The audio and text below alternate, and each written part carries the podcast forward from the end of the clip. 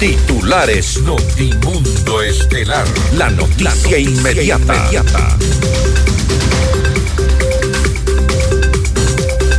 La vicepresidenta Verónica Abad no tendrá seguridad en Israel, así lo dispuso Daniel Novoa mediante decreto ejecutivo. La Comisión de Desarrollo Económico de la Asamblea inició el análisis del proyecto de ley de competitividad energética enviado por el presidente Daniel Novoa con carácter de urgente. El gobierno y la Asociación de Municipalidades acuerdan hacer un cruce de deudas con el Banco de Desarrollo por un valor de 400 millones de dólares.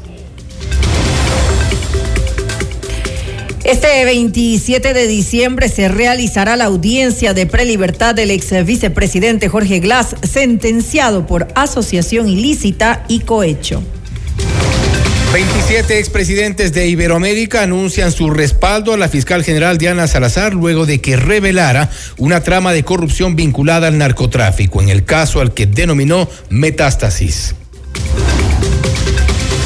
El EQ 911 atendió más de 37 mil emergencias en todo el país durante el feriado de Navidad. En Quito, las viviendas de interés social no pagarán impuesto predial durante los cinco primeros años. Diez integrantes de la banda delictiva Los Choneros fueron detenidos en Los Ríos. En la información internacional, el presidente de Argentina, Javier Milei, anunció que anulará los contratos de al menos 5 mil funcionarios públicos para el 2024. El Tribunal Supremo de Justicia de Bolivia ratificó la condena de 10 años de prisión contra la expresidenta transitoria Yanine Áñez por terrorismo y conspiración. Con el auspicio de... Descubre todo lo que tenemos en Moblart para tu hogar. Si quieres comprar un Volkswagen, ven a la Granados, ven a Equavagen. Mutualiza Pichincha. Cámara de Comercio de Quito, 116 años contigo. Hospital Metropolitano, tu vida es importante para mí. Programa de información apto para todo público. FM Mundo 98.1 presenta Notimundo Estelar. Noticias, entrevistas, análisis e información inmediata. Notimundo, la mejor forma de terminar la jornada bien informado. Conducción, Fausto Yepes y María del Carmen Álvarez. Dirección de Noticias, María Fernanda Zavala. Dirección General, Cristian del Alcázar Ponce. Notimundo Estelar. Desde los estudios más modernos del país. Polémico decreto, el presidente Daniel Novoa ha retirado la seguridad de la vicepresidenta Verónica Abad en el exterior. Se mantendrá una vez que esté en suelo ecuatoriano. Hay reacciones también sobre este tema. Amigos de FM Mundo, la radio y las noticias. Bienvenidos a Notimundo Estelar. Les saluda Fausto Yepes y junto a María Carmen Álvarez les contamos lo más destacado en las noticias de estas últimas horas. María Carmen, buenas tardes. Muy buenas tardes, Fausto y amigos, como siempre, gracias por eh, acompañarnos en la presente emisión informativa. Estamos pues ya eh, en la última semana de, de este año del 2023, Fausto. Última semana del 2023, ya en pocos días terminará el año, inicia el 2024 con grandes desafíos, no solo para las autoridades de nuestro país, sino para todos los ecuatorianos. Un importante momento después de haber cambiado de gobierno, también se vienen desafíos en todos los ámbitos, laboral, también en, los, en el ámbito político principalmente. Incertidumbre también por parte de los ciudadanos. lamentablemente, ¿no? que es la que reina en este momento sobre algunos temas que todavía el Ejecutivo no ha logrado dar respuesta a los ciudadanos. Esperemos que el 2024 sea ya el año de las respuestas y el año de, las, eh, de la ejecución de las eh, principales eh, obras y los planteamientos que se han hecho desde la política para la tranquilidad de los ciudadanos. Pero empezamos esta última semana del 2023 con la misma fuerza, con la misma esperanza de siempre y por, por supuesto siempre bien informados. María. Así es, y empezamos ahora justamente el programa, el noticiero de hoy, revisando nuestra agenda de entrevistas.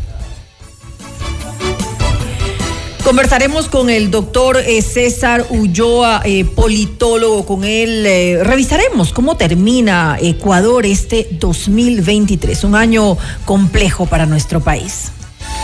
Estaremos también con el doctor Ramiro Ávila, ex juez de la Corte Constitucional, hablando sobre la justicia en nuestro país. Una justicia cuestionada, una justicia que está en crisis. Algunos dicen incluso en terapia intensiva. Tenemos nada menos que al presidente del Consejo de la Judicatura detenido. ¿Hay una salida?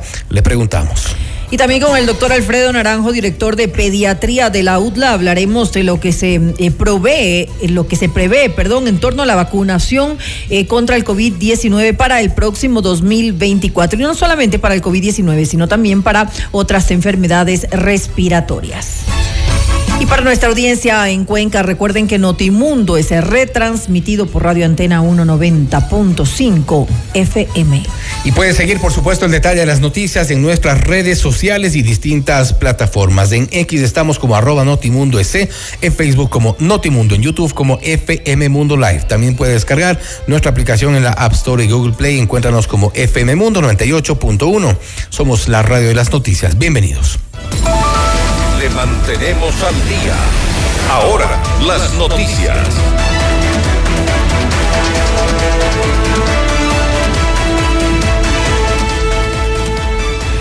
El presidente Daniel Novoa firmó el decreto ejecutivo 90 en el cual dispuso seguridad de la casa militar presidencial para él, su esposa y sus familiares.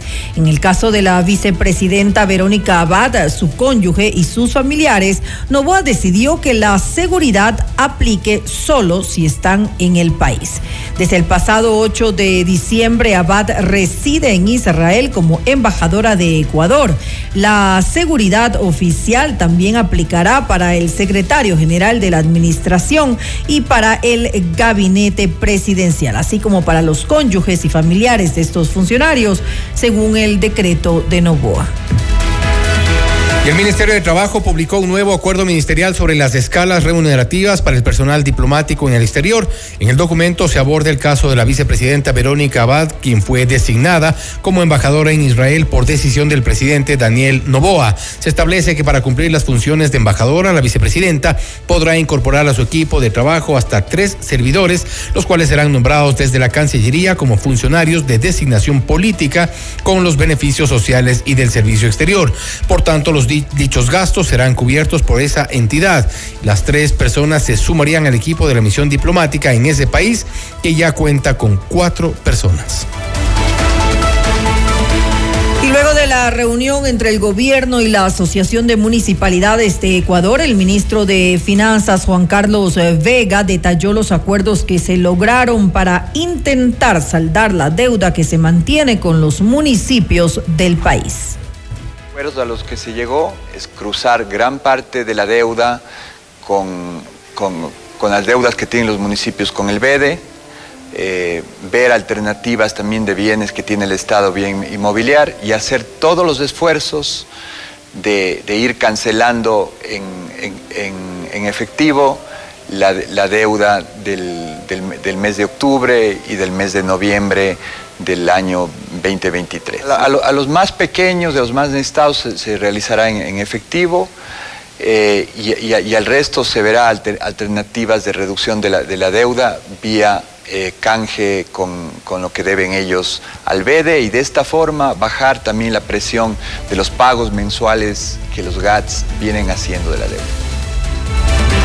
Mauricio Maldonado, presidente de la Asociación de Municipalidades Ecuatorianas, detalló que las deudas se comenzarán a pagar a los 160 municipios más pequeños. Para ellos se destinarán 160 millones de dólares. Ese afán de buscar una respuesta a esta salida, por ejemplo, se ha planteado eh, ya eh, el cruce de deudas de 400 millones de dólares ha dispuesto el señor presidente al señor gerente del Banco de Desarrollo para que empiecen inmediatamente a trabajar en esto. 400 millones de dólares de cruce de deuda que sin duda aliviarán, alivianarán perdón, la carga eh, de varios municipios de nuestro país. Sobre esto también el ministro de Economía y Finanzas nos ha indicado que empezaron ya a generar los pagos para, para poder igualarse con el mes de octubre entendiendo de que está pendiente octubre, noviembre y diciembre. Siempre va a haber predisposición, entendiendo de que lo que hoy vive el, Ecuador es ya un problema de Estado y el Estado lo hacemos todos, no solamente el gobierno central. En otra información, la Comisión de Desarrollo Económico de la Asamblea se instaló para recibir las eh, primeras comparecencias sobre el proyecto de ley de competitividad energética enviado a la Asamblea por el presidente Daniel Novoa con carácter de urgente. Durante la sesión, la ministra de Energía, Andrea Robo, recordó que este gobierno recibió un sector eléctrico en terapia intensiva, lo que llevó a los racionamientos de luz en el país. Además, detalló los beneficios que tendría esta normativa. Esta ley es una vía sin retorno para poder habilitar y fortalecer el sistema energético nacional y que nunca más volvamos a atravesar por una época de apagones. Y, es por esto que esta ley nosotros la hemos presentado como económica y como urgente, que entendemos que de manera de forma ya ha sido aprobada y esto da un paso adelante dentro de la voluntad de lo que significa eh, hacer una transformación al sector y que nuestro propio sistema energético sea el cual eh, nos, nos, nos ayude a nosotros y habilite que este sector sea el eje fundamental, sea la columna vertebral del país y que nos reduzca nos elimine la dependencia de eh, la importación de energía y que nosotros nos volvamos exportadores de energía, como eventualmente sí lo fuimos, es decir, que tenemos la capacidad, que tenemos los recursos energéticos para eso y que además perdamos esa dependencia en eh, condiciones climáticas. Y por su parte, el asambleísta del correísmo, Blasco Luna, resaltó que las autoridades que tuvieron responsabilidad en los apagones que vive el Ecuador deben enfrentar una fiscalización. Porque en definitiva cometieron una irresponsabilidad y ahí le comprometo, señora ministra, hay que fiscalizar.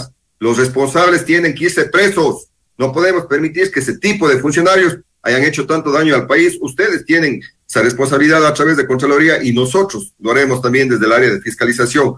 42 centavos y vea qué fácil que ha sido terminar comprando el día de hoy y reconozco ese trabajo que ustedes han realizado hasta 13 centavos, que ya es un valor eh, asequible y que en definitiva está en promedio a lo que eh, termina el día de hoy costando el, eh, el kilovatio hora dentro de, de, lo que es el, el Ecuador. Este miércoles 27 de diciembre a las 15 horas se realizará la audiencia de prelibertad del ex vicepresidente Jorge Glass, quien debe comparecer de forma telemática. Glass a través de un habeas corpus logró salir de la cárcel antes de cumplir sus condenas de seis años de cárcel por asociación ilícita en el caso Odebrecht y ocho por cohecho en el caso Sobornos. Sus abogados argumentaron que él ya había cumplido cumplido el 60% de la pena. Ahora la jueza Melisa Muñoz debe analizar si se mantiene el régimen de libertad o si debería volver a la cárcel.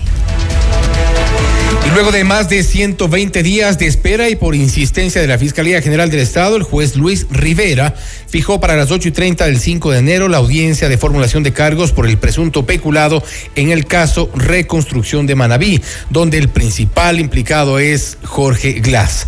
En Notimundo al Día, Marcela Esprella, abogada penalista y ex secretaria de Transparencia y Lucha contra la Corrupción del Consejo de Participación Ciudadana y Control Social Transitorio, indicó que para llegar a esta etapa, la fiscal Diana Salazar debe contar con los suficientes elementos de convicción para probar el delito de peculado, del cual se acusa al ex vicepresidente. Pero duele, duele muchísimo saber que quizá esto quede en la impunidad porque hay evidente, eh, un evidente ánimo de obstruir la justicia, no lo digo con el afán de generar eh, incidentes innecesarios en, un momento tan delicado. Pienso que hay que ser muy sutil con las opiniones que se den en torno a este caso. Eh, pero el hecho de que Fiscalía decida formular cargos nos da también una noción de la cantidad y calidad de elementos de convicción que podrían tener ellos eh, en el marco de justificación, de participación, de responsabilidades, de la materialidad misma del delito de peculado, es decir, el desvío de fondos públicos. Es gravísimo, es algo que no podemos seguir eh, aceptando. Yo siempre he sido muy crítica de algunas cosas de la Fiscalía. Pienso que siempre se pueden mejorar sus procesos. Pero también sé que existe un equipo de primera a cargo de este tipo de investigaciones. Estoy segura que los elementos, bueno, no pongo las manos al fuego por nadie, pero estoy segura que no se van a mandar una petición para formulación de cargos de manera improvisada. Han recibido varios elementos en la Fiscalía En Notimundo a la carta, el politólogo Santiago Basabe consideró que los jueces de la Corte Nacional de Justicia deben ser enjuiciados por haber incluido a Wilman Terán, hoy detenido en el caso Metástasis, en la terna con la cual se terminó designando como eh, presidente del Consejo de la Judicatura. Precisó que se debió hacer una investigación más exhaustiva para no agredir la inteligencia de la gente. El, nombre de quien presidió la, el Consejo de la Judicatura nació del nació de la Corte Nacional de Justicia. Este, esta terna que presidida por la persona que estuvo en la, en la Judicatura fue consensuada por el Pleno de la, del, de la Corte Nacional. No fue una decisión unilateral del, del presidente de la Corte, del doctor Saquicela. Evidentemente tienen responsabilidad porque si, si vos vas a elegir a la persona que va a dirigir el órgano administrativo el órgano eh, disciplinario más importante de la justicia del país, lo mínimo es que esos magistrados de la Corte Nacional debían hacer un análisis exhaustivo de a quién nominaban. Ahí el señor Terán no era alguien que venía de libre ejercicio profesional o de la cátedra universitaria. Había sido juez en la propia Corte Nacional, era con juez de la Corte Nacional, es decir, era compañero de ellos, lo veían todos los días desconocer absolutamente el nombre, me parece que eso es, es poco creíble, es, es agredir a la inteligencia de la gente. Y atención, 27 expresidentes que forman parte de la Iniciativa Democrática de España y las Américas, Grupo IDEA, un foro internacional no gubernamental, expresaron su respaldo a la gestión de la fiscal general del Estado, Diana Salazar. La declaración está firmada por cinco exmandatarios de Ecuador, Guillermo Lazo, Lenin Moreno, Lucio Gutiérrez, Yamil Maguad y Osvaldo Hurtado. El documento también tuvo el apoyo de Mauricio Macri de Argentina, Sebastián Piñera, Eduardo Frey de Chile, Oscar Arias y Rafael Ángel Calderón de Costa Rica Iván Duque y Álvaro Uribe por Colombia, entre otros. De acuerdo con la carta, esto se da ante la reciente revelación de la investigación liderada por Salazar que mostraría la presencia de un entramado criminal que vincula al crimen del narcotráfico con altas esferas de la Administración de Justicia. El presidente Daniel Novoa firmó el decreto ejecutivo número 91 con el cual eh, se creó un gabinete estratégico y cinco sectoriales para el funcionamiento de su equipo de gobierno. En el documento se concibe al gabinete estratégico como un espacio clave para el Ejecutivo, cuyo presidente podrá convocar a cualquier entidad pública que considere pertinente para los temas a ser tratados en cada sesión. Sobre los gabinetes sectoriales, el decreto contempla la creación de cinco, uno para lo social, otro para la seguridad, un tercero para el desarrollo productivo, un cuarto para infraestructura, energía y medio ambiente y el quinto para temas de institucionalidad. El que concierne al gabinete sectorial de seguridad estará compuesto por los ministros del Interior, Gobierno, Defensa y las máximas autoridades del Centro de Inteligencia Estratégica, la Secretaría Nacional de Riesgos del del SNAI y del EQ 911. Usted está escuchando Notimundo. Periodismo objetivo, responsable y equitativo.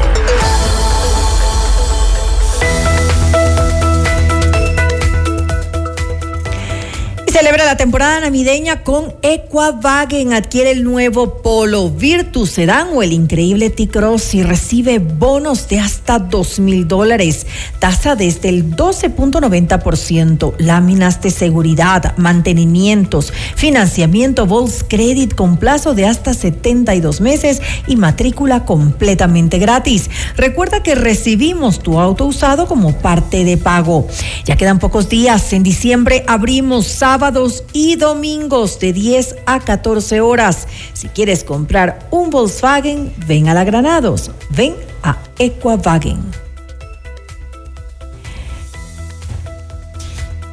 En Moblar esta Navidad el mejor regalo es transformar tu hogar con los mejores muebles y artículos de decoración. Este mes de diciembre hasta el 5 de enero del 2024 aprovecha hasta el 50% de descuento en mercadería seleccionada. Consulta por tu crédito directo o difiere tus compras con tu tarjeta de crédito preferida de 3 a 24 meses sin intereses. Con Mutualista Pichincha podrás acceder a planes de ahorro acorde a las necesidades de tus metas y tus sueños. Con plan de ahorros Mi Vivienda, con el cual podrás mudarte a la vida que siempre soñaste y tener la oportunidad de ganar el equipamiento de tu sala, cocina y comedor. El ahorro planificado Mis Metas te ofrece tasas preferenciales. A mayor ahorro ganas más interés. Mutualista Pichincha, 62 años y contando. Celebra la magia de la Navidad en Mall El Jardín. Este año podrías ganar un Nissan X-Trail e-Power y llevarte además 10 mil dólares en efectivo. Vive la Navidad eh, como nunca antes en Mall El Jardín. Hospital Metropolitano es el único hospital privado en Ecuador con cirugía robótica Da Vinci para casos de alta complejidad y cirugía bariátrica. Consulta ya con tu médico especialista. Hospital Metropolitano. Y para estar actualizado con las noticias y el detalle de nuestras entrevistas, puedes seguir nuestras redes sociales. En X estamos como arroba Notimundo S, en Facebook como Notimundo. También puedes descargar nuestra aplicación en la App Store y Google Play. Encuéntranos como FM Mundo 98.1, la radio de las noticias. Volvemos. Objetividad y credibilidad. Notimundo Estelar. Con María del Carmen Álvarez y Fausto Yepes. Regresa enseguida. Somos tu mundo, FM Mundo. Desde Hola Mundo le decimos felicidades FM Mundo, que sean los primeros 18 de muchísimos años más. FM Mundo. Inicio de publicidad. Porque tu lucha es la nuestra. Llegó el PED Scan con inteligencia artificial al Hospital Metropolitano. Gracias a su innovadora tecnología, imágenes exactas e informes confiables, tomaremos las mejores decisiones para un tratamiento óptimo del cáncer, de manera precisa, confortable y con menor exposición a la radiación. Llámanos al 1-800-H-METRO o ingresen hospitalmetropolitano.org. PED Scan del Hospital Metropolitano. Tu vida es importante para mí. La Cámara de Comercio de Quito cree en ti, empresario, y crea oportunidades para tu negocio. Te entrega múltiples beneficios, te ayuda a ahorrar recursos y resuelve tus conflictos. Ingresa hoy a ccq.es y conviértete en socio de la Cámara líder, innovadora y efectiva. La CCQ cree en ti para crear contigo. Afíliate hoy. Celebra la temporada navideña con Ecovagen. Ven y descubre nuestros increíbles beneficios para ti esta Navidad. Adquiere el nuevo Polo, Virtus Sedan o el increíble T-Cross y recibe bonos de hasta dos mil dólares. Tasa desde el 12.90%. Láminas de seguridad, mantenimiento hasta 20 mil kilómetros. Financiamiento Volts Credit, plazo de hasta 72 meses. Matrícula gratis. No olvides, recibimos tu auto usado como parte de pago. Visítanos hoy mismo y vive la emoción de conducir tu sueño. Por el mes de diciembre abrimos sábados y domingos de 10 a 14 horas. Si quieres comprar un Volkswagen, ven a la Granados, ven a Equavagen. Somos tu mundo, FM Mundo. Somos FM Mundo. Comunicación 360. 18 años juntos. FM Mundo. Fin de publicidad. Continuamos en Notimundo Estelar con María del Carmen Álvarez y Fausto Yepes. Y ahora, en Notimundo, nos enlazamos con CNN en Español Radio. Las, noticias, más importantes de lo que sucede en el mundo. Enseguida les presentamos lo más destacado de la información internacional con nuestra cadena aliada CNN en español. Hola, soy Eduardo Serralde desde Ciudad de México y estas son las cinco cosas que debes saber a esta hora.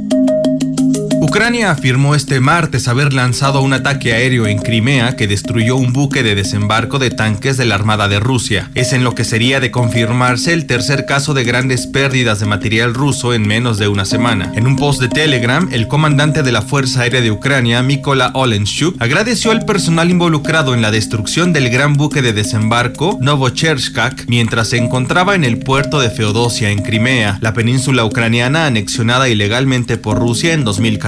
CNN no puede verificar de forma independiente la afirmación, pero videos publicados en las redes sociales mostraron grandes explosiones en el puerto de Feodosia. El Ministerio de Defensa de Rusia dijo en un comunicado recogido por la agencia de noticias estatal TASS que el Novocherskak había sido dañado en un ataque ucraniano.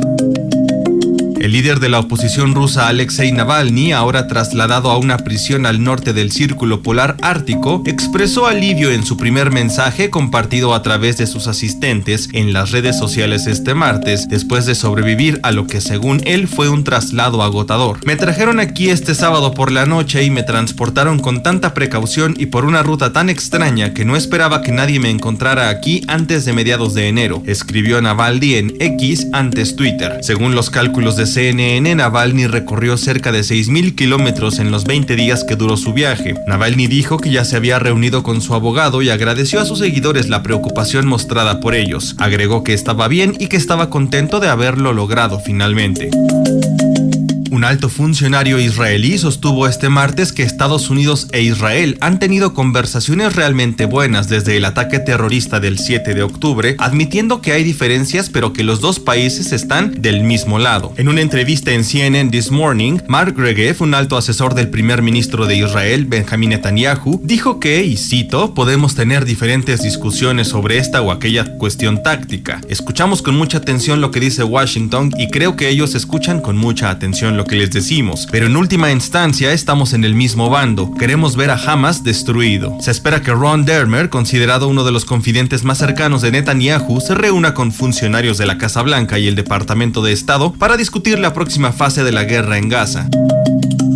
Funcionarios de la Organización Mundial de la Salud, la OMS, visitaron este lunes el hospital Al-Aqsa en el centro de Gaza, donde decenas de víctimas, incluidas muchas de los ataques aéreos reportados en el campo de refugiados de Al-Magashi, fueron trasladadas de urgencia para recibir tratamiento. El director general de la OMS, Tedros Adhanom Ghebreyesus, dijo este lunes en X que el personal de Al-Aqsa informó haber recibido alrededor de 100 víctimas. Dijo que el equipo de la OMS escuchó relatos desgarradores compartidos por trabajadores de la salud y víctimas del sufrimiento causado por las explosiones. Un niño había perdido a toda su familia en la huelga en el campo. Una enfermera del hospital sufrió una misma pérdida con toda su familia asesinada. Durante el fin de semana, la OMS y sus socios humanitarios también visitaron varios hospitales en todo Gaza, incluido el gravemente dañado hospital Al-Shifa en el norte, al que Tedros llamó el domingo un microcosmos de la pesadilla que se desarrolla en toda Gaza. En Estados Unidos, el premio mayor de Powerball ascendió a un estimado de 685 millones de dólares después de que ningún boleto acertara los seis números para llevarse el gran premio durante el sorteo de Navidad de este lunes por la noche. El premio mayor en juego durante el próximo sorteo de este miércoles tiene una opción de suma global estimada en 344 millones 700 mil dólares según el sitio web de Powerball. Nadie ha ganado el premio mayor de Powerball de Navidad desde 2013 cuando un boleto en Missouri se llevó 71 millones y medio de dólares según un comunicado de prensa de Powerball. Las probabilidades generales de ganar un premio, según Powerball, son de 1 entre 24,9, pero las probabilidades de conseguir el premio mayor son 1 entre 292,2 millones. Eso es todo en esta edición de CNN 5 Cosas. Para más información sobre estas historias y conocer las últimas noticias, siempre puedes visitar cnne.com diagonal 5 Cosas. Desde Ciudad de México les informó Eduardo Serralde. Sigan conectados e informados a través de cnne.com. Le mantenemos al día. Ahora, las noticias.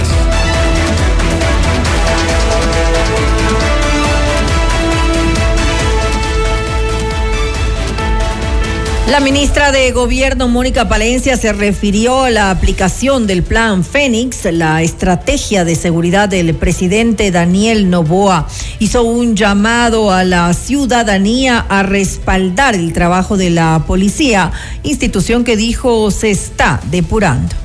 Afortunadamente, el bloque de seguridad que se ha armado conjuntamente con las fuerzas ha dado un resultado positivo. Policía Nacional y Fuerzas Armadas articulando a favor de los ecuatorianos. Estamos bien por ahí. Ante el apoyo de todos.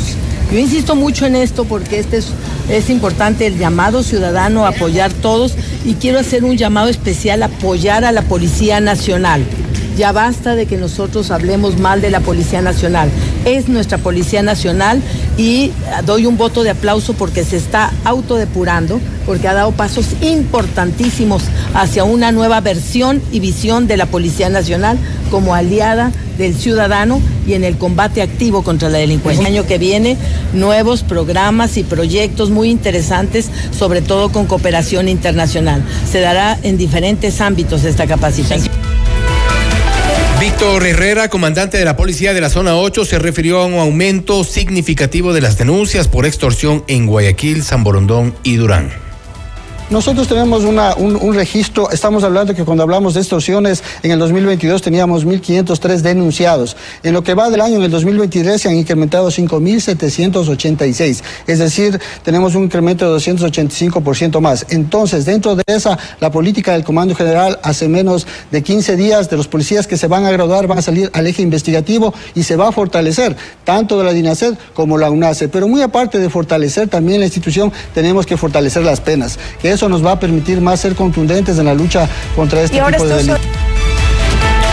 Además, indicó que se detectó el uso de cuentas eh, fantasmas en el delito de extorsión. Según Herrera, ya existe una estrategia con la Asociación de Bancos para enfrentar este tipo de estafa. Entonces es importante mantener esa coordinación, no solo con el municipio, también con los ejes estratégicos, es decir, con la empresa privada, para tener una mayor fortaleza. Nosotros como Policía Nacional hemos participado no solo con, los centros comerciales, tenemos con hoteles, con restaurantes, tenemos también con asociación de bancos. Solo con la asociación de bancos hemos identificado que en este delito de extorsión son utilizadas cuentas bancarias. Son 388 cuentas bancarias de alquiler o cuentas fantasmas que son utilizadas y donde se depositan las mal denominadas vacunas. Esto nosotros hemos articulado para ya tener una estrategia conjunta con la Asociación de Bancos y poder ya prácticamente que no se utilice ese medio y poder también tener el mecanismo investigativo que nos permita dar esa fortaleza. La policía confirmó la detención de 10 presuntos integrantes de la organización delictiva Los Tioneros en el cantón Quevedo, provincia de Los Ríos. De acuerdo con las autoridades, los detenidos se dedicaban al tráfico de drogas. Varios de ellos tenían antecedentes penales relacionados al robo y tráfico de sustancias ilícitas. Tras su captura, se decomisaron 1.650 dosis de cocaína, 220 dosis de marihuana, 12.215 dosis de heroína, dando un total de 641.5 gramos de droga, 1.200 dólares en efectivo, dos teléfonos celulares y tres armas de fuego. El Servicio Integrado de Seguridad EQ 911 atendió 37.085 emergencias registradas durante este feriado de Navidad. La institución monitoreó las actividades en espacios abiertos, sitios turísticos, parques, vías de acceso peatonal y de vehículos, playas, balnearios y eventos turísticos que se desarrollaron en todo el país, para lo cual usaron un total de 7.178 cámaras de videovigilancia. Las alertas por libadores sumaron 3.408, mientras que los escándalos fueron 2.046 y por violencia intrafamiliar 1.128, mientras que eh, siniestros de tránsito fueron registrados 1.070 hechos. El director general del EQ 911, Bolívar Tello, indicó que los más de 37 mil eventos que se registraron eh, se dieron desde el 23 al 25 de diciembre. Los cantones con mayor número de casos reportados fueron Quito, Guayaquil, Cuenca, Ambato y Santo Domingo. El Instituto Ecuatoriano de Seguridad Social declaró desierto el proceso de contratación de una capacitación para 15 mil trabajadores de más de 600 empresas que reportan alta siniestralidad laboral, a un costo referencial de más de 400 mil dólares y seis meses de plazo. Aunque estaba previsto que el 15 de diciembre se adjudique este procedimiento, se resolvió declarar desierta y archivar esta compra por haber sido inhabilitadas todas las ofertas o la única presentada. La resolución del IES también detalla que una vez revisados los términos de referencia, o especificaciones técnicas, se corrobora que el oferente no cuenta con el aval ni la calificación de los cursos requeridos. La empresa pública de la Universidad Técnica de Ambato fue la única que presentó la oferta económica ante el CERCOP y uno de los tres centros autorizados para dar este tipo de talleres. El Consejo Metropolitano de Quito aprobó una resolución para respaldar al alcalde Pavel Muñoz frente a una denuncia por presunto proselitismo político en su contra planteada por el consejero de Participación Ciudadana y Control Social Juan Esteban Guarderas. En Notimundo la carta del concejal de Quito Michael Laulestia resaltó que este organismo debería respetar el debido proceso realizado por el Tribunal Contencioso Electoral. Es un tema que debe tramitarse en el ámbito jurisdiccional. Es así que el día de hoy, en la sesión del Consejo Metropolitano, primero hacíamos notar este tema, que es un espacio que no podemos entrometernos en las decisiones jurisdiccionales de los órganos que administran justicia, en este caso de, de la justicia electoral, es de alguna forma interferir en medio de una declaratoria del periodo electoral del Consejo Nacional Electoral y sus organismos. Ustedes conocen que en este momento el Consejo Nacional Electoral y, y uno de sus organismos, que es quien imparte justicia electoral, que es el Tribunal Contencioso Electoral, el Consejo Metropolitano mal haría en pronunciarse y hacer un exhorto al Tribunal Contencioso Electoral cuando conocemos que lo que eh, el tribunal eh, como máximo órgano de justicia electoral debe hacer es garantizar el debido proceso tanto al denunciante como al denunciado. Eso sería El lo Consejo, correcto, ¿no? eh, Metropolitano nada tiene que ver.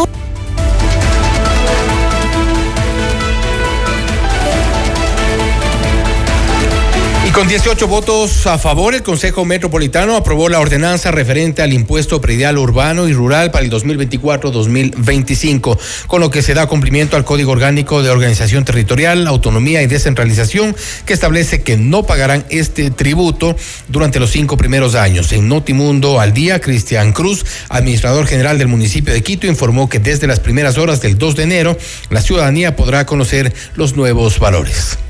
En el proyecto de ordenanza se planteó que los predios hasta 70 mil no paguen impuestos. Se hizo a nivel del Consejo una revisión de la normativa vigente y el límite para las viviendas de interés social actualmente es de 80 mil dólares. Entonces, dentro del debate en el Consejo eh, Municipal, viendo todo lo que serían las ordenanzas vigentes, lo que es la ley y el reglamento, las viviendas hasta 80 mil dólares. Los primeros cinco años no pagarían impuesto eh, predial. Los siguientes, de los cinco a los 10 años, pagarían el 50% del impuesto predial.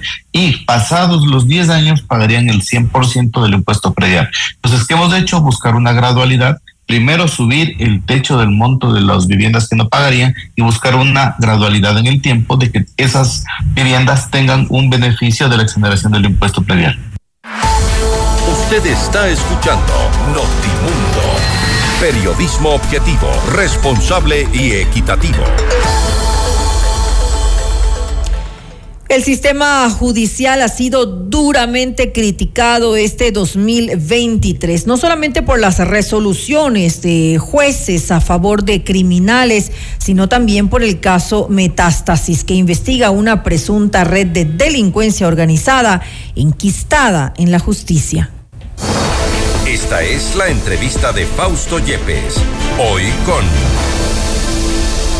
Hacemos contacto este momento con el doctor Germán Mosquera, abogado constitucionalista y académico, para hablar sobre la crisis en la justicia en nuestro país. Cerramos un 2024 en medio de varios cuestionamientos, ninguno de estos leves al sistema de justicia. Además, Wilman Terán, el presidente del Consejo de la Judicatura, hoy por hoy detenido y procesado en dos casos, nada menos que esa es parte del diagnóstico de nuestra justicia.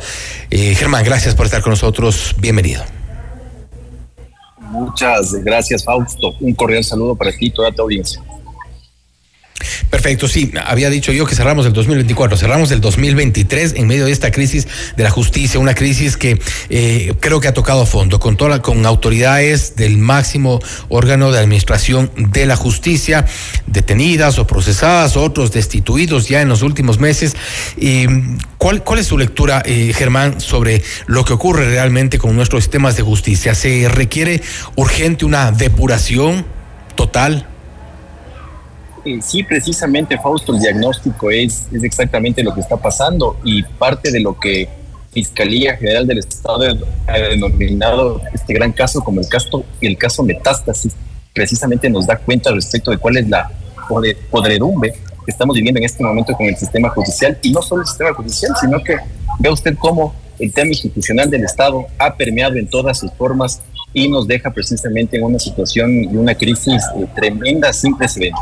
El diagnóstico, insisto, es bueno, vivimos momentos eh, tremendos con el tema de la, de la justicia en el Ecuador y por supuesto las alternativas eh, que se avisoran no son, digamos, muy, eh, yo diría no son de, de, de, corto, de corto plazo. Digamos, usted no va a encontrar una solución a este problema en, enseguida, sino que evidentemente hay que hacer una reforma profunda eh, de las cuestiones institucionales del Estado y para eso usted va a necesitar una serie de contingentes que yo no sé si el Ecuador en el corto plazo está, está dispuesto a hacerlo. Por un lado tienes un gobierno que tiene un año eh, de gestión y que además de un año electoral eh, ha dicho el mismo gobierno que no hay recursos ¿cierto? en el Estado como para atender el tema más simple que es el de seguridad, no se diga aspectos relacionados con la justicia y entonces en, el corto plazo yo no avisoro una eh, situación este, que pueda sanar el tema de la justicia, algo tan tan sublime que es para una sociedad el tema de la justicia, una, una sociedad sin justicia es una, es una sociedad, eh, eh, es un caos lo que vivimos en el Ecuador. Y es, no la, lo veo en el corto plazo una solución. y es la columna vertebral de un, de un Estado de Derecho, de, de toda la estructura en sí.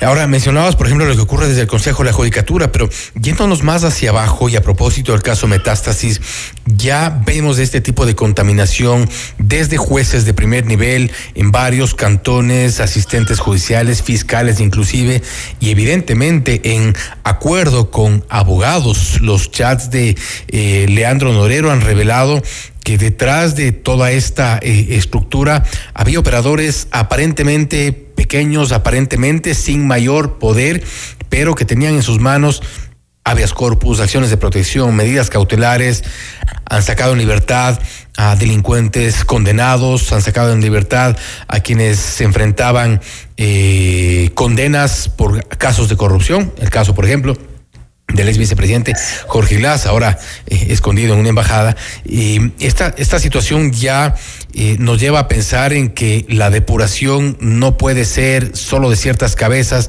sino que hay una estructura que opera muy desde abajo y en todos los rincones del país.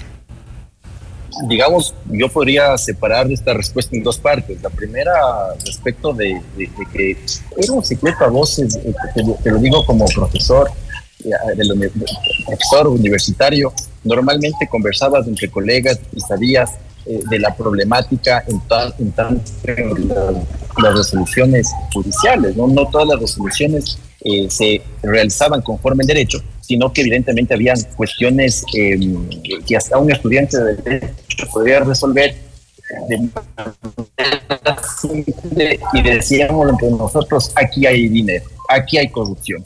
Y evidentemente, eh, eh, como digo, era un secreto a voces que la función judicial eh, habría o estaba en- enquistada en un problema profundo de corrupción. Y esto te lo digo eh, no de reciente data, ¿no? sino eh, ha ocurrido eh, durante por lo menos la última década, al menos desde que yo estoy en el ejercicio de esta profesión, ya 15 años. En segundo lugar, otro de los temas también es ya más allá de un problema propio de la, de la judicatura, es, es- es- el, el problema del poder y cómo el tema económico, ¿no es cierto? El poder económico ha permeado todos los aspectos de la sociedad y, por supuesto, ha permeado a la función judicial, de tal manera que eh, ahora eh, cualquier persona, los magistrados, que no debería pasar, pero pasa, se ven abocados a, eh, digamos, se ven, se ven Estamos... eh, el momento que les ofrecen dinero, evidentemente se ven eh, en un, un- un magistrado y de esta forma pues caen y se ven evidentemente eh, sometidos a, a este cáncer de la corrupción. Entonces son esas dos cosas, ¿no? Eh, por un lado, insisto, el tema de que ya es un secreto a voces y que hoy se ve ya con el caso, caso metástasis y dos, el, el poder económico tiene una estructura eh, tan fuerte que difícilmente eh, digamos, las personas, más bien las personas y los jueces han caído fácilmente en este cáncer. Yo diría, eh, uno de los principales eh, perfiles que debe tener un magistrado, un juez, una persona que llega a ocupar estas magistraturas, es que tenga una calidad ética eh, que no pueda ser permeable. ¿no? Ese es uno de los requisitos que debemos escoger de aquí en adelante, pero bueno, es un reto que tenemos como sociedad. Y es un reto que lamentablemente no ha, podido, no ha podido ser cumplido en esta última etapa.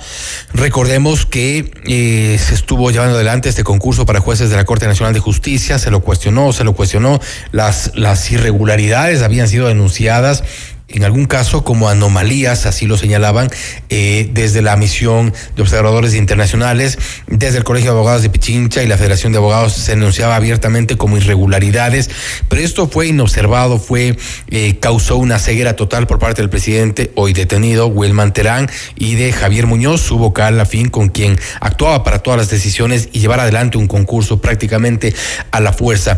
y, y Germán mencionaba también, por ejemplo, el hecho de jueces de la Corte Nacional de Justicia, magistrados de quienes esperaría que tengan eh, la famosa probidad notoria, pero ¿cómo garantizar que en efecto lleguen los mejores nombres a la Corte cuando hay un proceso de deslegitimación de los concursos como tal, en el cual inclusive ni siquiera los comités de expertos eh, hay gente que se atreva a, a participar a riesgo de manchar su nombre?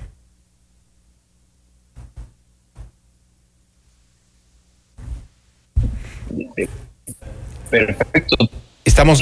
Sí, Germán, no sé si eh, podemos de pronto. Eh, bastante. Ahí, ahí escuchamos un poco mejor porque estamos con un problema de audio. Si podemos. Fíjate, la Corte Nacional emocionó el nombre. Sí, más bien me, me confirmen si ahí está mejor. Intentaré alzar la voz. En todo caso, eh, decía que. ¿Sí me escuchas? Sí, ahí, ahí escuchamos perfecto. Ya, perfecto, perfecto. Gracias. Decía que precisamente la, Corte Nacional de Justicia es nada más y nada menos quien eh, mocionó el nombre de Wilman Terán para presidente del Consejo de la Judicatura. Es decir, ¿cómo es que una Corte Nacional, eh, además el Pleno de la Corte fue la que mocionó el nombre, cómo es que no hacen un análisis y permiten que un hombre como el famoso Wilman Terán llegue a ser presidente del Consejo de la Judicatura? Eso nos deja mucho que decir es un cargo no menor. Ah, debieron haber hecho un análisis pormenorizado del perfil del personaje que ocuparía tal cargo. En todo caso, ven ustedes los resultados. Eh, eh, fue tremendo lo que nos encontramos ahora en este momento. Y claro, producto de aquello, un concurso de jueces de Corte Nacional muy cuestionado y que hoy por hoy, pues, gracias a, a la gestión institucional, bueno, ven, ¿cómo cree la institución todavía, en la institucionalidad? Gracias a aquello, el concurso hoy por hoy está, eh, se ha retirado, está en foja cero.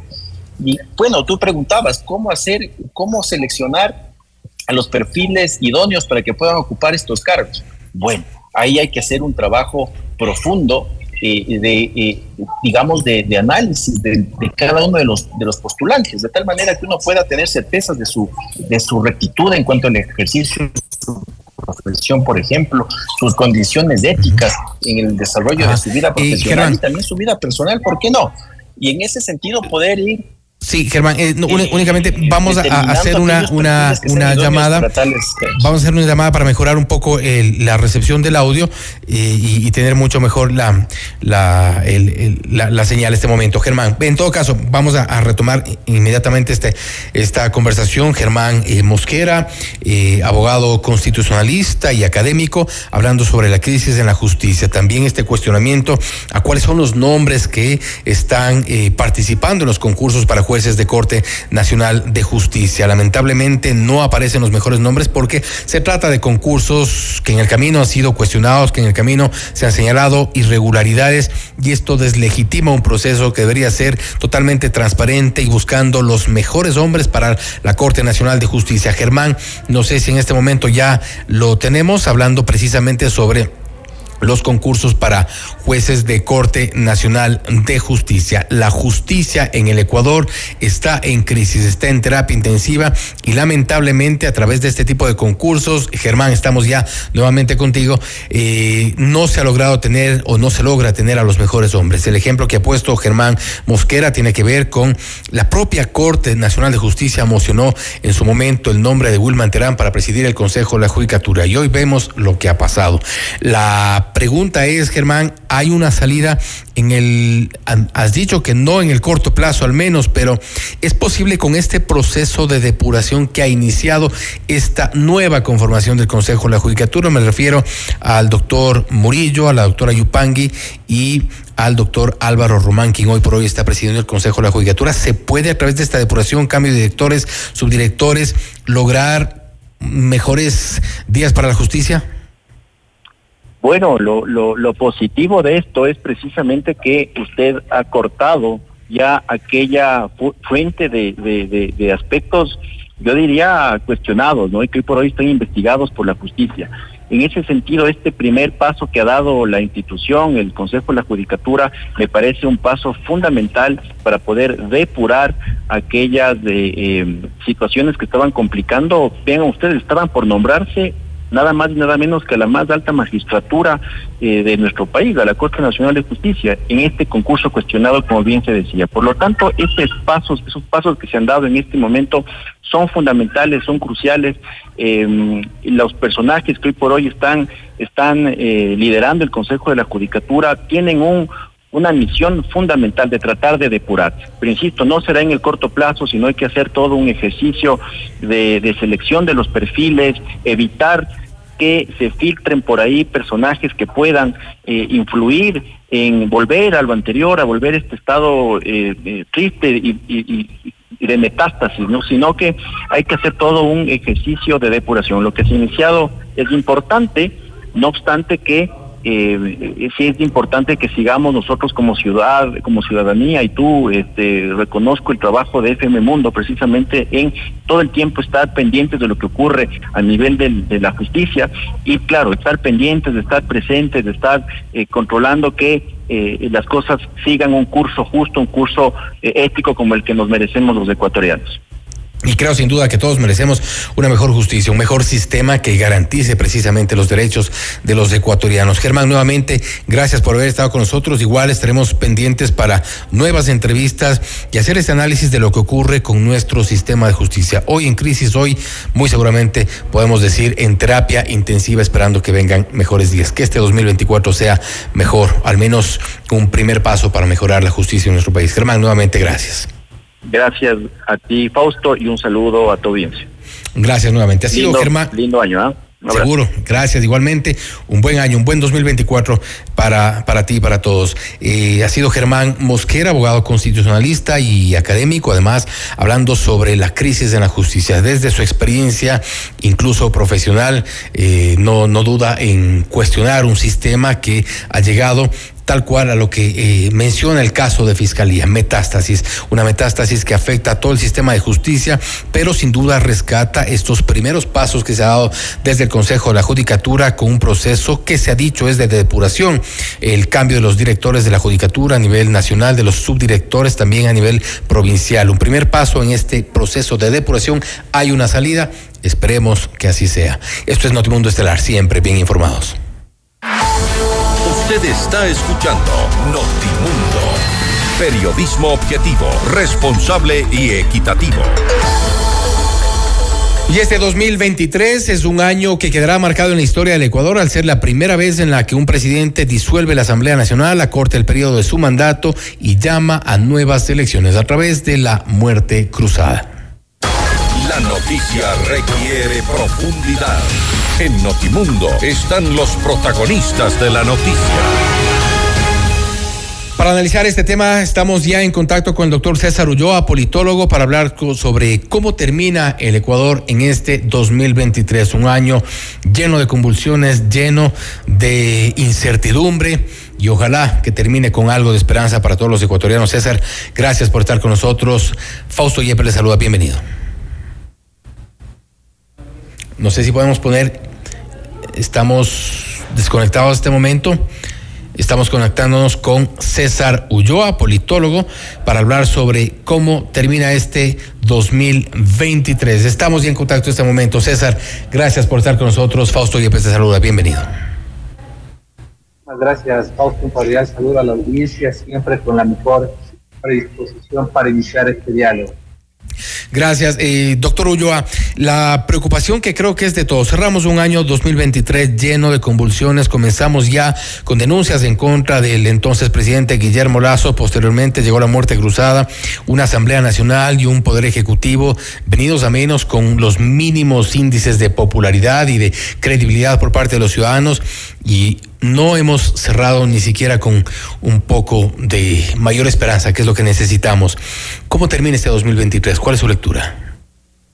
Bueno, mi lectura es que ha sido un año de revelaciones eh, de un estado de crédito casi fallido, en el sentido de que las instituciones no dan abasto, no solo en términos de las legítimas demandas ciudadanas, sino que la legitimidad y la credibilidad, tanto de la función ejecutiva, legislativa, la judicial, también la electoral y de Pantanés muy venidas a menos. Ecuador es uno de los países dentro de los que hace la medición de Latinoamérica de las Américas donde menos aceptación y credibilidad tiene la institución, que además es el país que registra una confianza interpersonal de las más bajas de la región, es decir, la ciudadanía ya ni siquiera cree que se decide Esto nos pone en un estado de terapia intensiva porque vemos que el tejido social está completamente devastado.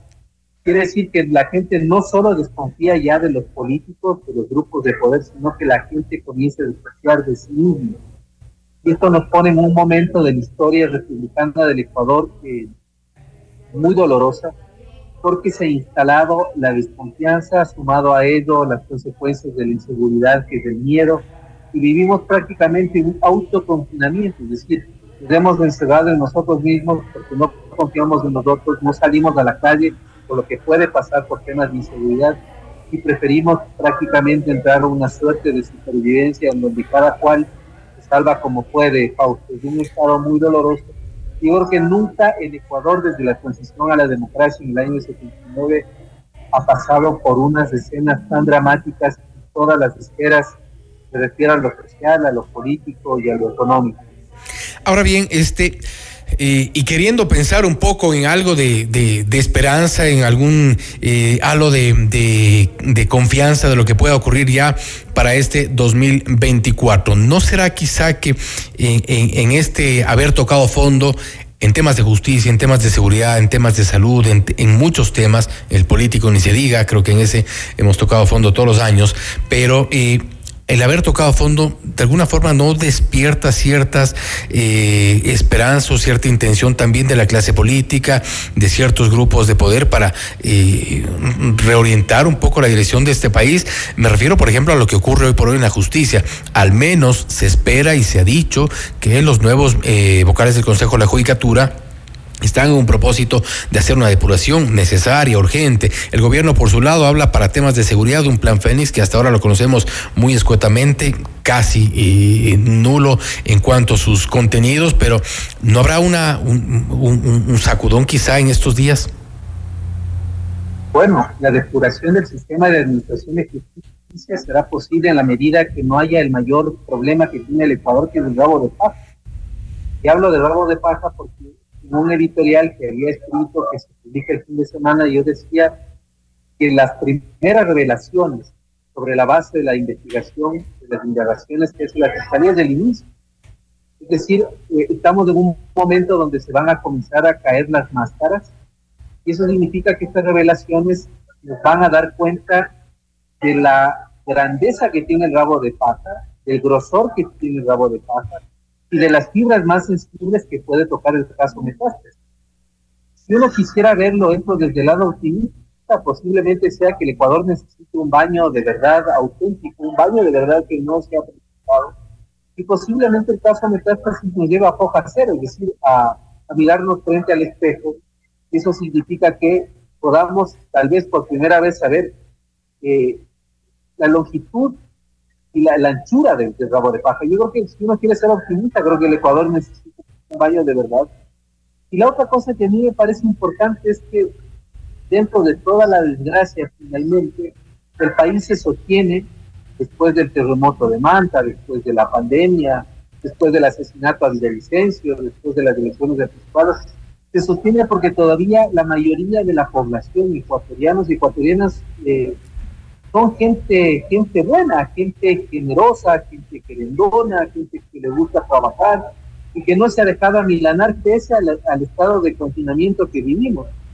Yo creo que lo, que el Ecuador sigue teniendo como reserva es maravilloso, pero creo que el, si uno mira de forma, insisto, creo que es necesario que el baño de verdad se produzca y que llegue a tocar las fibras más sensibles, porque el Ecuador tampoco puede venir con, con medios baños de verdad, con medias denuncias, con medias sentencias, con medios anuncios. Creo que es el momento que se llegue a las últimas consecuencias y posiblemente cuando nos miremos frente al espejo en toda la magnitud podamos tomar eh, las medidas correctivas y plantearnos un proyecto de país distinto que al proyecto de país que hemos tenido siempre lleno de corrupción e impunidad y unas élites que tampoco nos aportan absolutamente nada. Pues. Y a propósito de estas medias tintas y estos medios anuncios, hablaba también del tema de seguridad.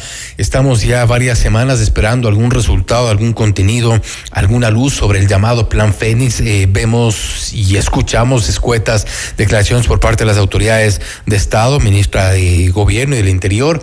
Hoy por hoy tampoco tenemos designado al director del Centro de Inteligencia Estratégica y hay aparentemente un, un, un transitar lento en, en esta toma de decisiones ¿Hay alguna eh, salida para esto, para eh, el tema de la seguridad? Le sobrepasó en cuanto a la preocupación de los ciudadanos, a la falta de empleo, a la falta de salud inclusive, a la, a la, a la crisis económica y el tema de seguridad ha estado ya en primer lugar durante los últimos años, inclusive desde que se eh, arrancó con, con estas noticias de las masacres carcelarias, desde que la delincuencia organizada se ha tomado prácticamente nuestro país. ¿Hay algún optimismo allí?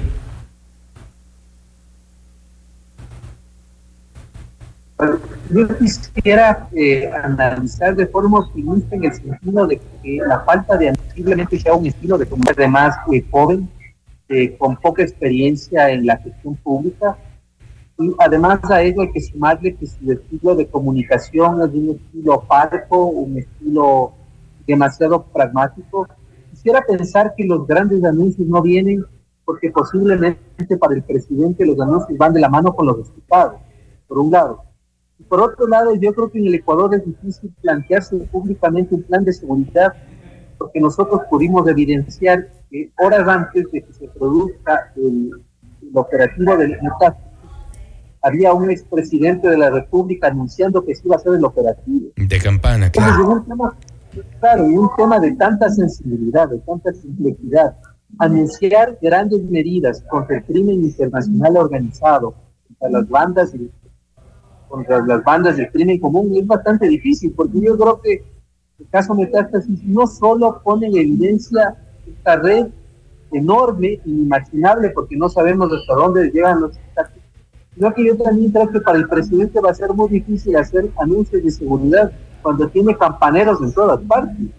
Entonces yo no creo que el tema de seguridad se lo maneje de manera tan pública, porque son cosas tan sensibles que posiblemente se agite el avispero antes de que se produzca algún resultado favorable que eh, tenga que ver con el mismo plan FENI.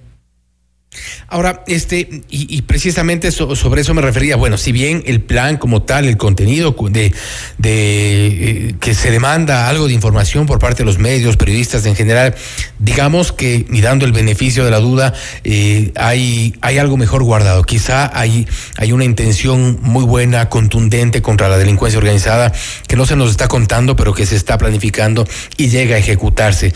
Pero hay otras muestras que en cambio van en paralelo con esta, con esta eh, falta de certidumbre sobre la seguridad. No hay un director del Centro de Inteligencia Estratégica.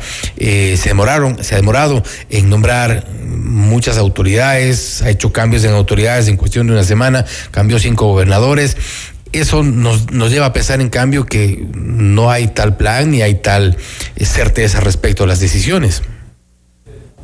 Creo que esto evidencia el, el, mismo vicio que nosotros pudimos observar en el gobierno de Guillermo Lazo es que no hay, partido, no hay partidos políticos, porque el, el, el, fin que persigue un partido es el poder, la administración del poder. Y eso requiere más o menos en el Ejecutivo cerca de dos, dos mil cargos por designación directa. La pregunta que yo siempre me planteo cuando les escucho a los candidatos y candidatas es, ¿tienen un equipo de dos mil personas para aceitar el Estado, para que el Estado difícil. no leva, para que el Estado... Es muy difícil. Entonces, si no hay eso quiero decir que no hay partidos políticos y lamentablemente Fausto, los candidatos y candidatas que tenemos son un resultado del mercadeo electoral, de la cosmetología política y de una serie de artilugios informáticos que tratan de persuadir a los electores sin partido y sin propuesta. Entonces, eh, es lamentable lo que sucede, lo vimos ya con el gobierno anterior, pero yo quisiera hacer votos por algo que, que, que no se dice creo que el peor enemigo que tiene eh, Daniel Novoa es el tiempo, porque es un gobierno muy corto, que a mi modo de ver termina en octubre. ¿Por qué termina en octubre? Porque en octubre ya se producen las primarias de unos partidos, la gente va a estar nuevamente eh, cautivada por los anuncios de quienes van a ser los candidatos y candidatos, y es hasta octubre que el presidente tiene un margen de maniobra, y si no llega hasta octubre con resultados concretos, se le va a complicar, le va a complicar algo que él mismo ha mencionado, que es la aspiración de reducción. Entonces, tiene en contra el tiempo y tiene en contra la carencia de un partido político. No hay partido en, en el gobierno, hay figuras, no hay partido, al igual que le sucedió al, al, al expresidente Lazo. Finalmente, y doctor Ulloa, y ¿Qué ocurrirá en esta relación ejecutivo-legislativo? Eh, es, como que se niegan mutuamente, pero en, los, en las acciones se los ve juntos, se los ve al Ejecutivo eh, y ya en la Asamblea me refiero a ADN, al correísmo, al Partido Social Cristiano. Eh, se están negando todo el tiempo, pero sus acciones dicen lo contrario. Y, y, también este llamado pacto de la impunidad es como que cada vez toma más fuerza, aun cuando intenten eh, desconocerlo, pero esto le pasará factura el próximo año, en este 2024, le pasará factura esta relación conflictiva con, eh, o al menos comprometedora con el legislativo. Bueno, nosotros sabemos si le pasa la factura o no cuando se produzca el llamamiento para que la gente vote en referendo y plebiscito lo que el presidente proponga. Esa va a ser la prueba de fuego. Es decir, si la gente no ve resultados, si comienza a desilusionarse por un pacto que nadie sabe el alcance, posiblemente la consulta se convierte en un efecto plebiscitario, como le pasó a Guillermo Lazo. Uh -huh. Entonces, el termómetro que tenemos, mediano plazo, es los resultados de la consulta, donde se van a condensar efectivamente si la gente rechaza este pacto o si posiblemente la gente no le vota a favor, porque tampoco hay resultados con el enemigo mayor que tiene ahora el presidente que se llama tiempo. Y el tiempo termina en el mes de octubre, donde comenzamos ya el proceso electoral para el 2020 se viene complicado y armarse de paciencia entonces para ver qué es lo que ocurre en este 2024. Doctor Ulloa, nuevamente, gracias por haber estado con nosotros en estos días un poco complicados, pero siempre eh, nosotros con la intención de ofrecerles a nuestros oyentes la mejor información. Doctor, nuevamente, gracias. Las órdenes. Muchas gracias. Una buena noche. Gracias también. Ha sido el doctor César Ulloa, politólogo, hablando sobre cómo termina Ecuador en este 2023. La situación en temas de justicia es sin duda complicada. Eh, la justicia está en terapia intensiva y eso es de conocimiento público. También en temas de seguridad ha reconocido el doctor Ulloa que es difícil también hacer para el gobierno anuncios de seguridad cuando hay campaneros por todas partes. Esto ya ocurrió en el caso Metástasis y muy posiblemente podría ocurrir más adelante. Esperemos que en efecto el presidente Novoa tenga un plan, tenga una eh, forma de ejecución de sus planes para garantizar la seguridad de los ecuatorianos. Esto es Notimundo Estelar, siempre bien informados. Usted está escuchando Notimundo, periodismo objetivo, responsable y equitativo.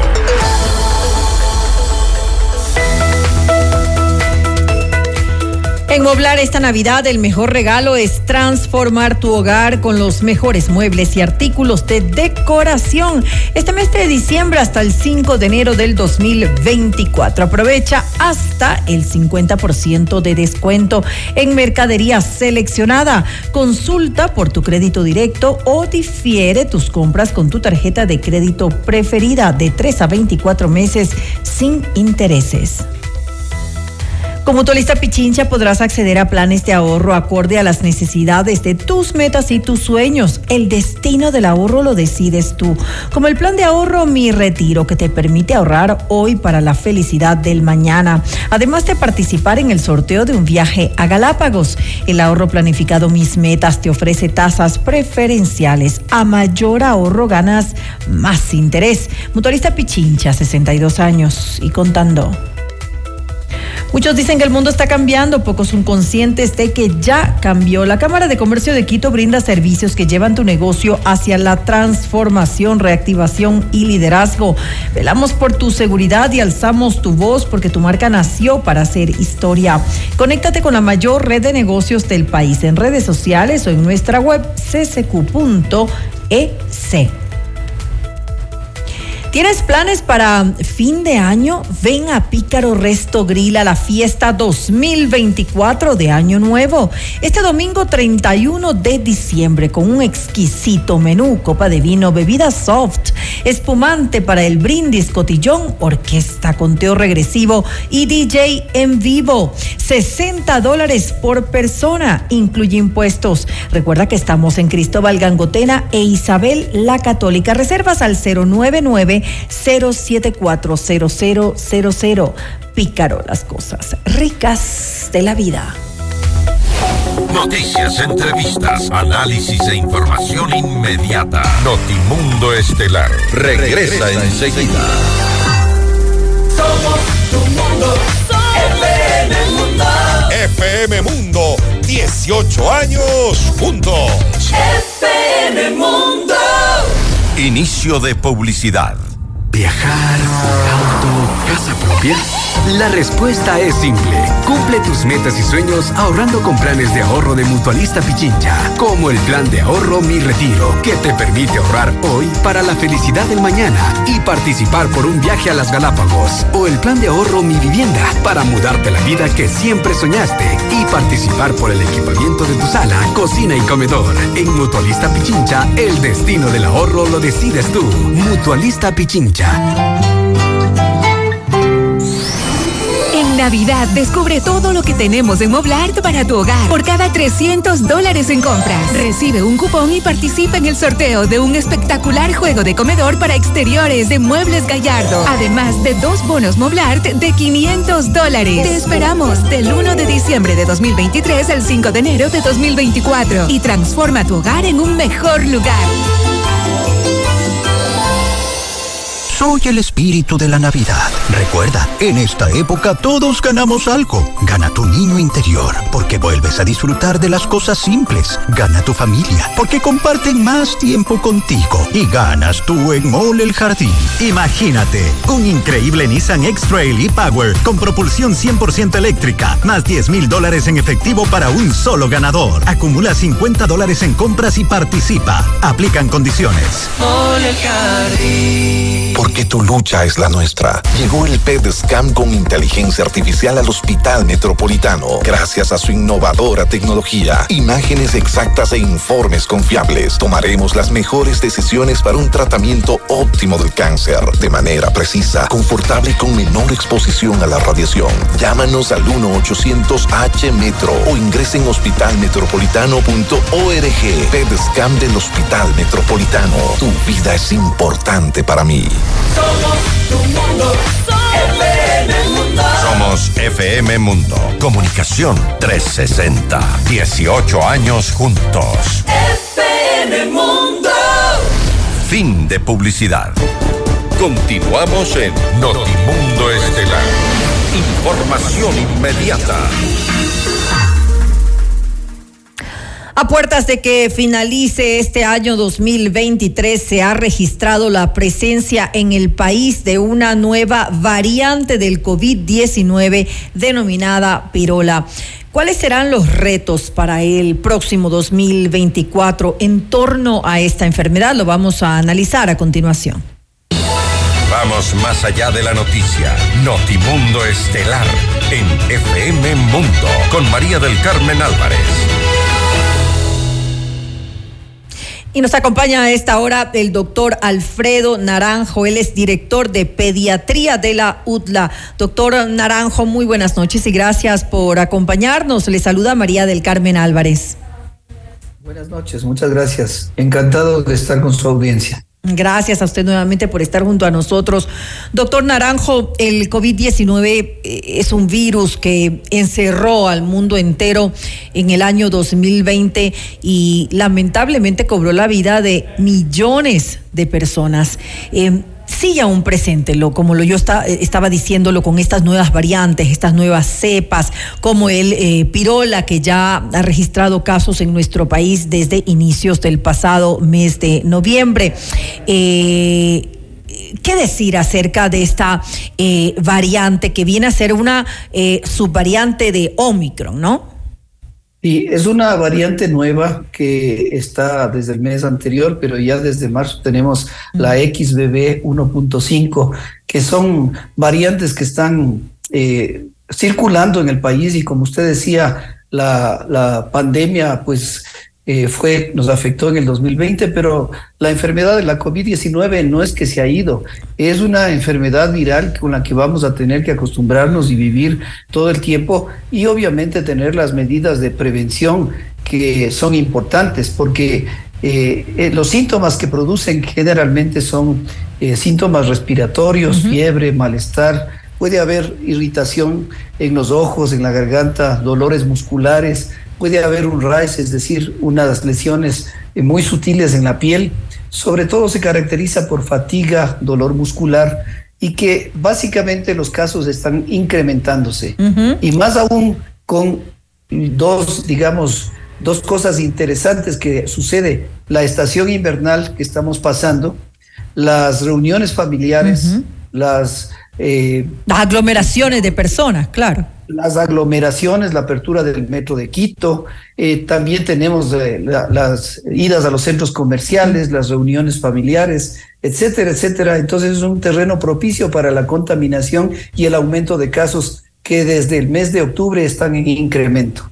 Ahora, doctor, eh, conocemos que esta nueva cepa es em, bastante eh, contagiosa. Mi pregunta, además, es em, qué tan virulenta puede llegar a ser, qué tan eh, complicada puede causar la muerte en, personas, tal vez en la población de riesgo. No hemos tenido casos, digamos, que han causado muerte, pero sí, sobre todo está afectando a personas de la tercera edad a personas, adultos jóvenes, a niños sobre todo. Tenemos, nosotros estamos diagnosticando prácticamente un, uno, dos, tres casos diarios en la consulta privada y en los hospitales públicos, mucho más.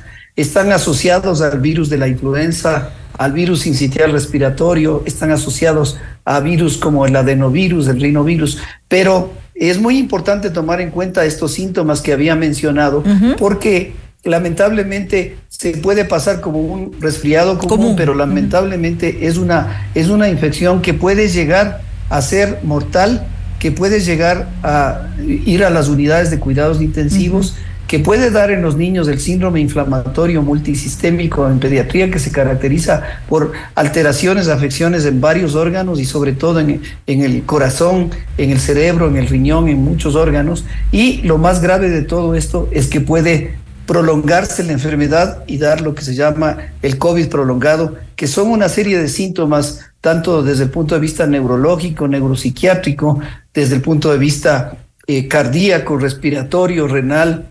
Puede haber alteraciones en lo que es la motilidad intestinal, porque se acompañan también de alteraciones del aparato digestivo y sobre todo van a tener problemas a largo plazo y va a ser una carga para el país. Por eso lo más importante yo creo que es un exhorto a las autoridades del gobierno y del nuevo, nuevo ministro de Salud para que implementemos desde el año 2024 la nueva vacuna actualizada monovalente para poder proteger a la población desde el embarazo, desde los niños de los seis meses de edad en adelante y toda la población de riesgo, como son las personas de tercera edad, personas que tienen comorbilidades como diabetes, hipertensión, problemas renales, problemas neurológicos y los niños que sobre todo, eh, déjeme decirle, María del Carmen, que hay 1.3 millones de niños que no están vacunados mm. y que son muy susceptibles de tener esta variante y esta enfermedad. Así de grave puede llegar a, ser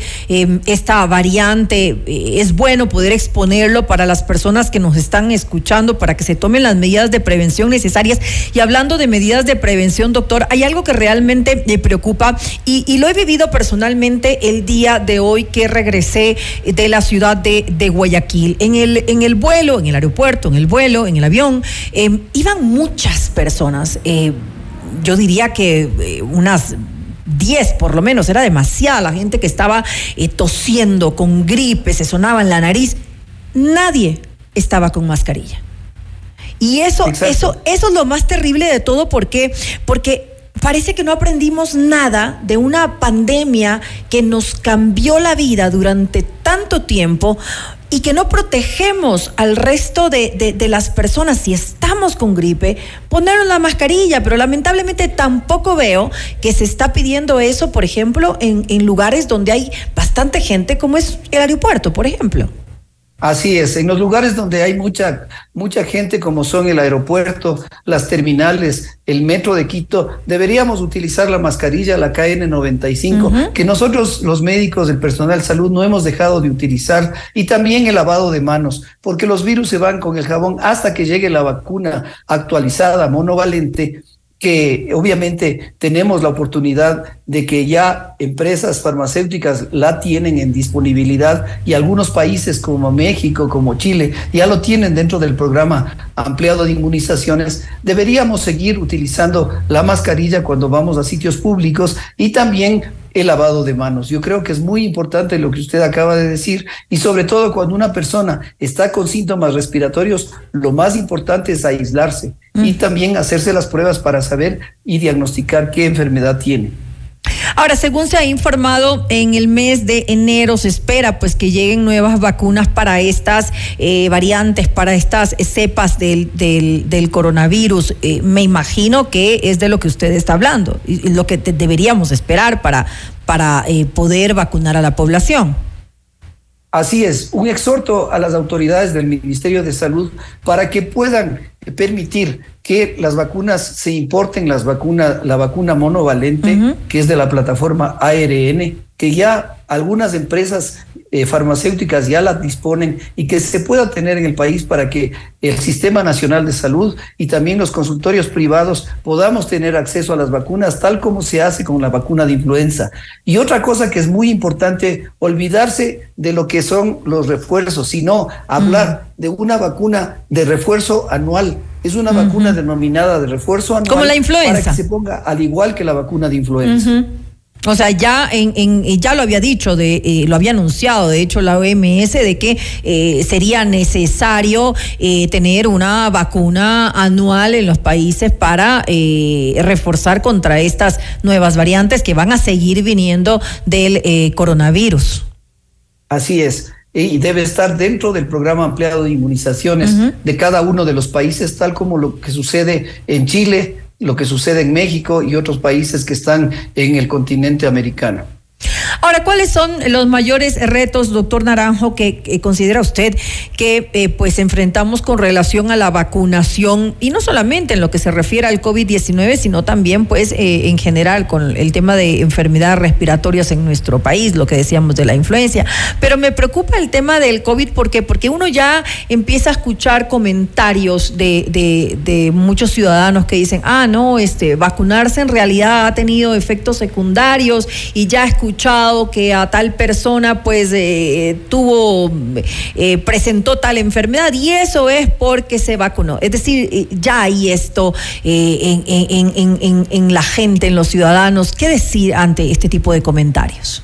Estos comentarios y las noticias falsas debemos desechar. Debemos tener la digamos, la opción de escuchar a las personas que están del Ministerio de Salud y a los académicos, a, la, academia para que pueda dar una información fidedigna que realmente la vacuna actualizada monovalente tiene mínimos efectos secundarios y más bien lo que logra es proteger a gran cantidad de la población, sobre todo para que no tengan el COVID prolongado, no vayan a las unidades de cuidados intensivos, no tengan el síndrome inflamatorio multisistémico en pediatría y el, este síndrome de distrés respiratorio que se llama de dificultad respiratoria prolongada y que puede llegar a la muerte. Entonces, por eso es que es muy importante que estas noticias falsas y estos comentarios que son malintencionados, sobre todo de aquellas personas que son antivacunas, se desechen y que tengamos lo que siempre hemos tenido, la aceptación, casi un 98% de nuestra población en el Ecuador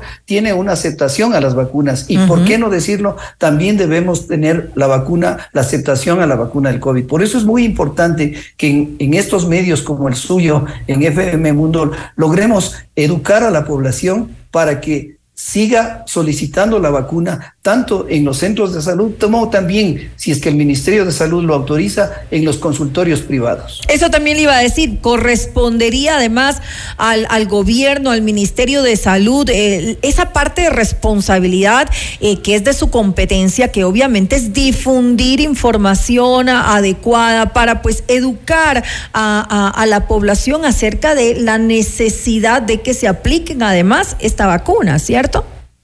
Así es, a través de los organismos que el Ministerio de Salud los tiene, como son el ARSA, como son las NITAX, sean los organismos que asesoren al nuevo ministro de Salud para que le permitan que adquiera la vacuna actualizada monovalente, tanto para el Sistema Nacional de Salud, que esté incorporado en el programa ampliado de inmunizaciones del país, y que además también se permita, como se hace con las otras vacunas, también se pueda poner en los consultorios privados y así disminuir la carga económica que significa para, para el país y que tenga una mayor tasa de cobertura a nivel nacional.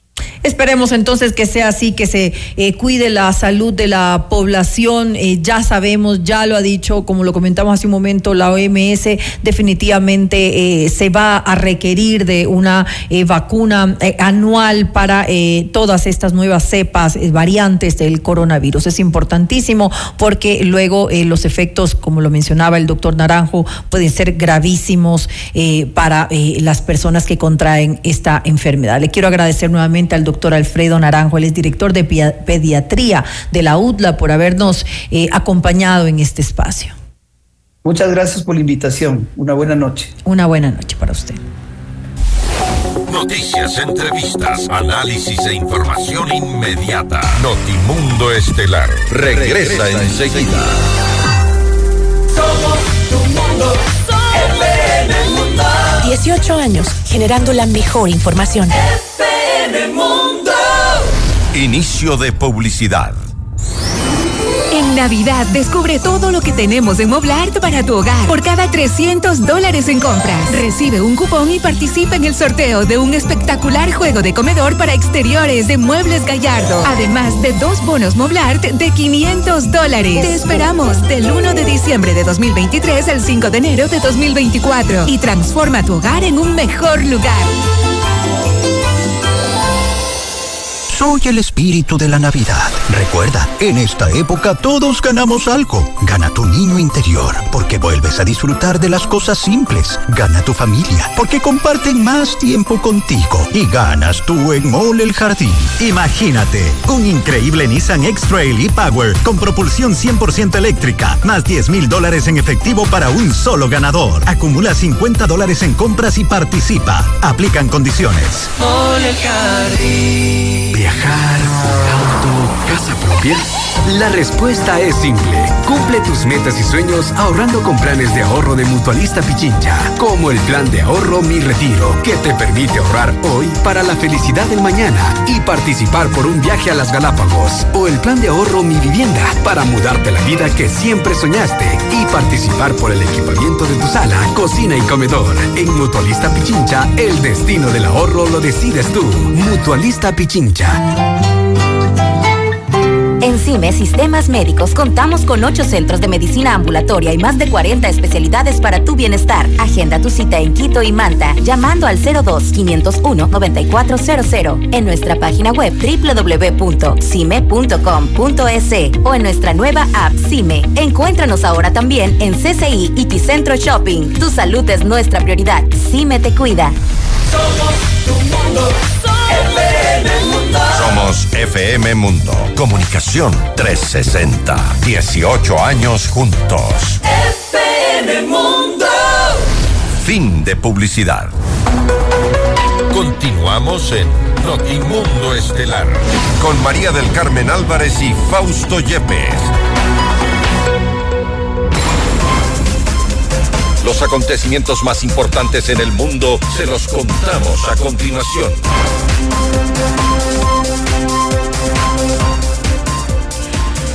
Vía decreto ejecutivo, el presidente de Argentina, Javier Milei, dispuso que más de 5 mil contratos de funcionarios públicos que hayan sido firmados en el 2023 y que finalicen este mes de diciembre no sean renovados. Manuel Adorni, vocero presidencial, habló acerca de este tema.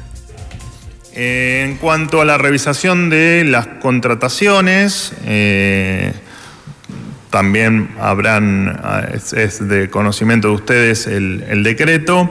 Eh, hay algo más de 5.000 contratos que son altas del, 2000, del año 2023, que no van a ser renovados. El resto de los contratos entra en un proceso de revisión que va a durar 90 días.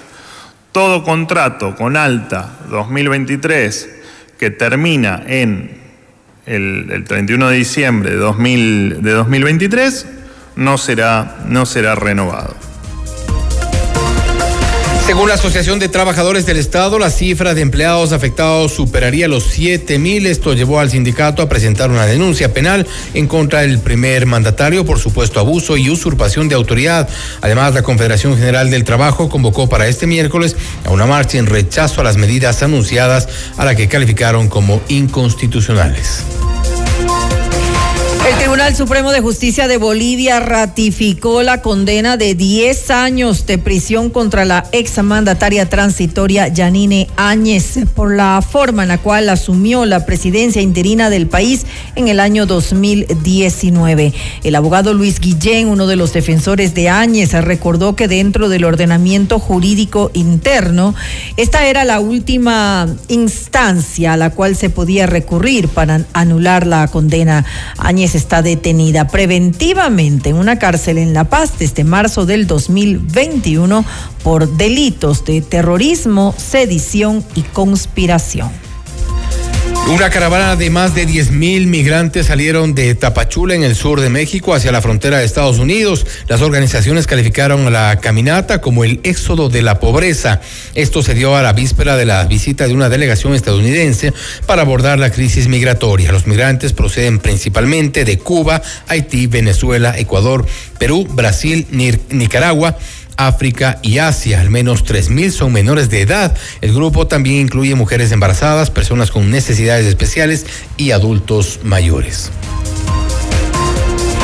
El primer ministro de Israel, Benjamín Netanyahu, declaró que la guerra contra el grupo extremista Hamas está lejos de terminar frente a la escalada del conflicto durante los últimos días. José Levi de nuestra cadena aliada CNN nos trae los detalles enseguida.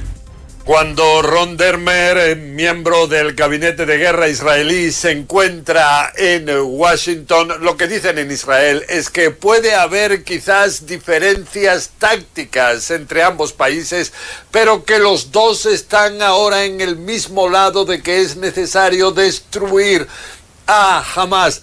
Vemos que el primer ministro israelí Benjamin Netanyahu asegura que la guerra puede continuar bastante tiempo, inclusive el jefe de su ejército asegura que podría prolongarse durante muchos meses. Y en Irán aseguran que Israel terminó con la vida de uno de sus generales de la Guardia Revolucionaria, Razi Musavi, y amenazan con una represalia en el momento y el lugar que ellos escojan. José Levi, CNN, Jerusalén. Le mantenemos al día. Ahora, las noticias.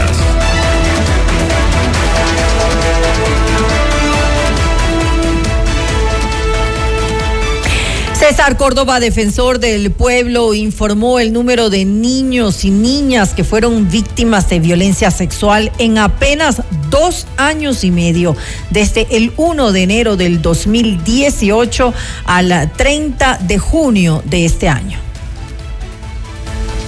no ocultemos, no seamos parte para ocultar un problema que es latente en el Ecuador. Los datos son realmente alarmantes. 52.051 niños han sido abusados, acosados. Estos son los denunciados.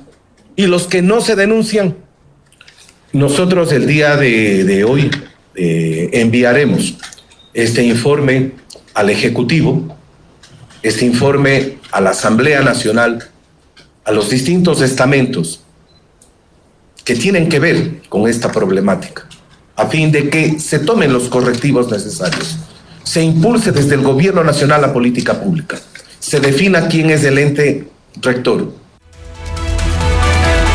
y Córdoba sugirió que ante estas cifras se debería crear un ministerio o instalar mesas de trabajo interinstitucionales para atender los problemas de la niñez y adolescencia. Recordando que somos el país de América que menos inversión tiene en favor de la niñez y adolescencia. El que menos ha invertido en niñez y adolescencia en América se llama Ecuador que se defina la política pública, quién es el ente que debe, el rector, el ente rector. Y así nosotros poder contar, así como hay el Ministerio de la Mujer, contar con un ministerio en donde poder decir al ministro, esta es la política pública que debe ejercerse en favor de la niñez y adolescencia. Si no tenemos este ente rector, seguimos siendo y patrocinando la impunidad recordando que la impunidad no es solo de la justicia, la impunidad es de todos los estamentos. La impunidad viene dada por todos los ministerios que tienen que ver en esta área.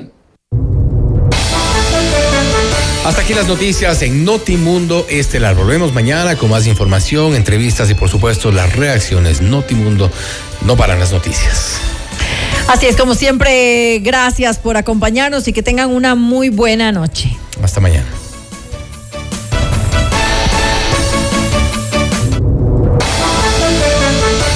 FM Mundo 98.1 presentó Notimundo Estelar. Noticias, entrevistas, análisis e información inmediata. Notimundo, la mejor forma de terminar la jornada bien informado. Conducción, Fausto Yepes y María del Carmen Álvarez. Ingeniería de sonido, Mauro Olivo. Producción FM Mundo Live, Javier Merino. Coordinación y redacción, Fernanda Utrera. Redacción y redes sociales, Daniel Ocaña. Esteban Cislema. Dirección de noticias, María Fernanda Zavala. Dirección general, Cristian del Alcázar Ponce. Notimundo Estelar. Se prohíbe la reproducción total o parcial de este programa sin previa autorización de FM Mundo. Notimundo Estelar. Con el auspicio de. Descubre todo lo que tenemos en Moblart para tu hogar. Si quieres comprar un Volkswagen, ven a la Granados, ven a Equavagen. Mutualiza Pichincha. Cámara de Comercio Éxito, 116 años contigo. Hospital Metropolitano, tu vida es importante para mí.